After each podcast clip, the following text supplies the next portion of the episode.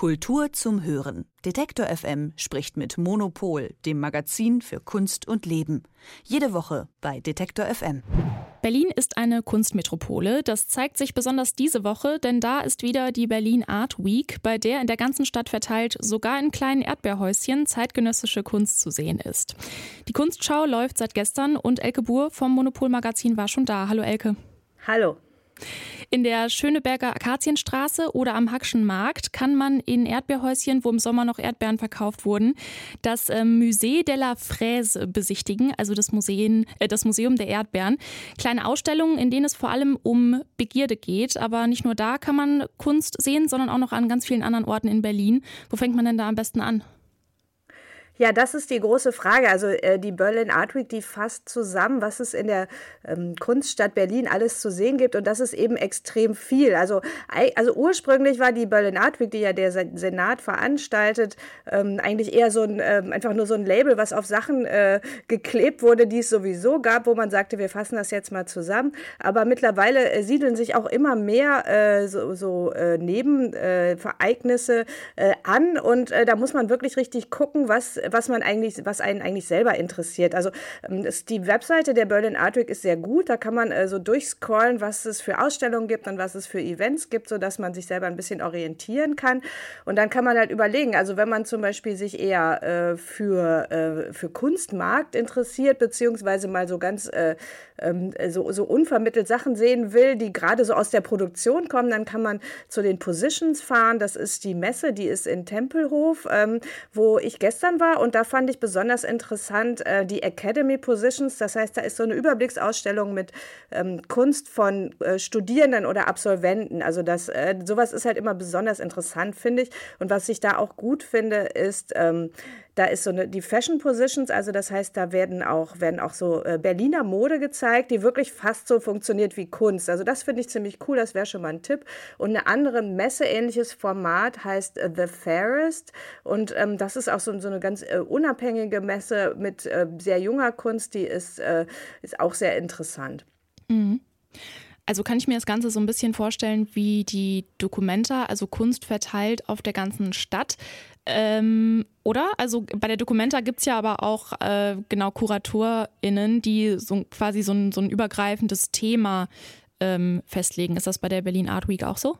Nee, es ist eben genau deshalb äh, anders als eine Biennale oder als eine große Ausstellung, weil das wäre ja auch viel zu aufwendig. Also mhm. es geht eigentlich darum zu zeigen, was sowieso in der Stadt passiert. Das heißt, die ganzen großen Institutionen wie äh, der Gropiusbau oder, äh, oder auch der Hamburger Bahnhof oder die Nationalgalerie oder so, die haben alle äh, die große Ausstellung, die teilweise auch in der Woche direkt dafür eröffnen, aber die hätten ja sowieso Ausstellungen. Mhm. Das heißt, dass die praktisch nur noch äh, ihre Eröffnungen so koordinieren und da gibt es äh, dieses Jahr auch ganz fantastisches Programm. Im Gropiusbau gibt es so eine große Ausstellung über äh, Gruppenausstellung zum Thema Heilen oder es gibt Mona Hatum, die äh, in gleich drei Institutionen ausstellt und so weiter. Also das gibt es und dann gibt es aber auch die Galerien, die extra eröffnen. Es gibt diese ganzen Nebenevents, die sich Leute ausdenken, wie zum Beispiel dieses Erdbeermuseum. Ähm, also das heißt, dass, äh, dass, dass es wirklich inhaltlich eigentlich gar nicht zusammenhängt, sondern dass man einfach nur sehen kann, was in der Stadt eigentlich passiert. Und ähm, deswegen hat auch das, äh, was ich ganz interessant finde, dieses Jahr das Festivalzentrum ist an den Uferhallen. Und die Uferhallen sind ein Ort, wo eigentlich Kunst eher produziert wird. Also da sind ganz viele Ateliers, Künstlerateliers und äh, das ist auch ein sehr umkämpftes Gebiet, weil ähm, das von Investoren gekauft wurde, die mit den Zalando-Leuten zusammenhängen und es total unklar ist, ob diese Ateliers da weiter bestehen können zu den mhm. Bedingungen, die es jetzt gibt. Und da ist das Festivalzentrum mit Talks und äh, Veranstaltungen, auch einer großen Ausstellung mit offenen Ateliers. Und da ist man dann auch so ganz nah an dem, was die Kunstszene in Berlin eigentlich ausmacht. Also, dass man so ganz nah an den Künstlern ist und ganz nah daran, wo es eigentlich gemacht wird. Mhm. Die Uferhallen in Wedding hast du jetzt erwähnt. Das ist ein zentraler Ort bei der diesjährigen Art Week. Da sind ansässige KünstlerInnen bedroht, weil, wie du gesagt hast, ähm, eben dieser Investor da dort bauen möchte.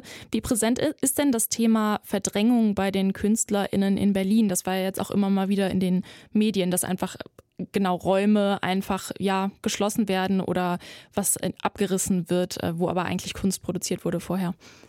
Ja, die Kunstszene ist halt eigentlich so betroffen von der, von diesem Problem wie eigentlich alle anderen auch, aber für die ist es halt, ähm, also wenn man, wenn man sozusagen als Künstler anfängt, dann hat man natürlich nicht die finanziellen Mittel, sich da äh, großen Atelier zu besorgen. Die ähm, die Stadt versucht, also der Senat versucht dagegen zu halten mit öffentlich geförderten Ateliers, aber es gehen eigentlich immer mehr verloren, als dass der Senat da nachliefern kann. Das heißt, das ist schon ein richtiges Problem, weil die äh, Berliner Kunstszene ja nur deswegen so spannend sein kann, wie sie ist, weil es eben relativ lange Zeit relativ günstig war, hier in Berlin zu arbeiten, weil die mhm. Infrastruktur sehr zugänglich war und weil die Leute auch wohnen. Ich meine, mittlerweile ist es ja, also die Kunst, Berliner Kunstszene ist sehr sehr international. Das heißt, es kommen immer wieder auch Leute von, von äh, außerhalb nach Berlin. Das macht es interessant. Aber wenn die alle einfach keine Wohnung mehr finden, dann wird es natürlich immer schwieriger. Und das ist natürlich etwas, was äh, äh die, wo die Berlin Art Week, die ja vom Senat veranstaltet wird, deswegen auch in die Uferhallen gegangen ist, um zu sagen, wir, wir sehen das, wir wissen das und man hofft, dass dann da auch wirklich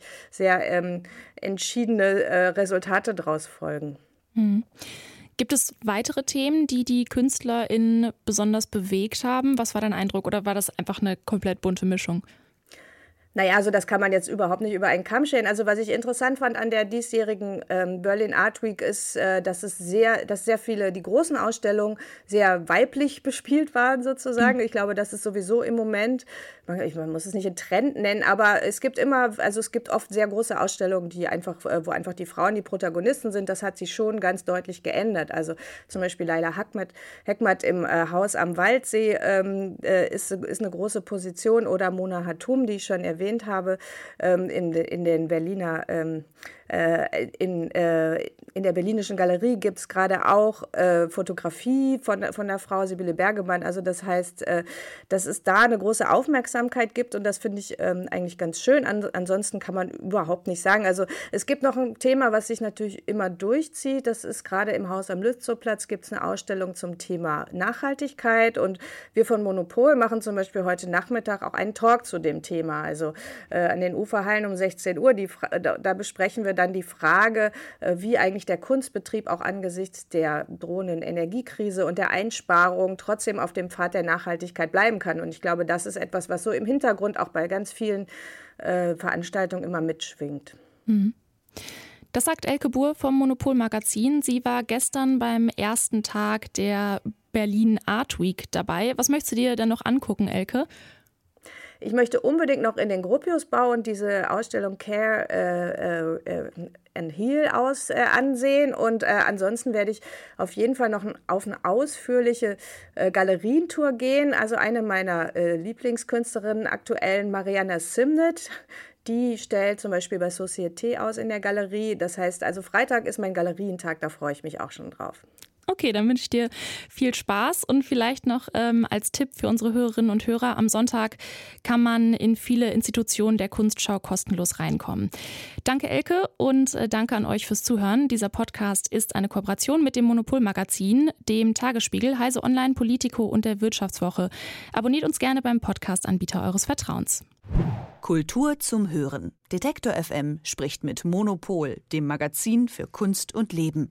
Jede Woche bei Detektor FM.